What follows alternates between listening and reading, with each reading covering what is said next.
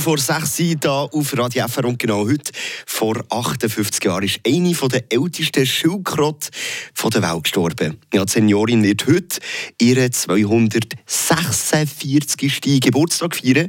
Und ich habe mir kurz angeschaut, was in ihrem ziemlich langen Leben alles so passiert ist.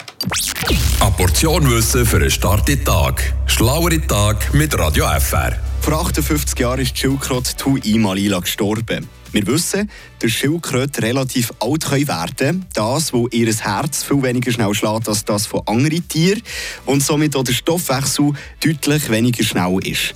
Doch was ist jetzt so speziell bei dieser Tui Malila? Ja, sie ist nämlich bis 2006 die älteste Riesenschildkröte der ganzen Welt.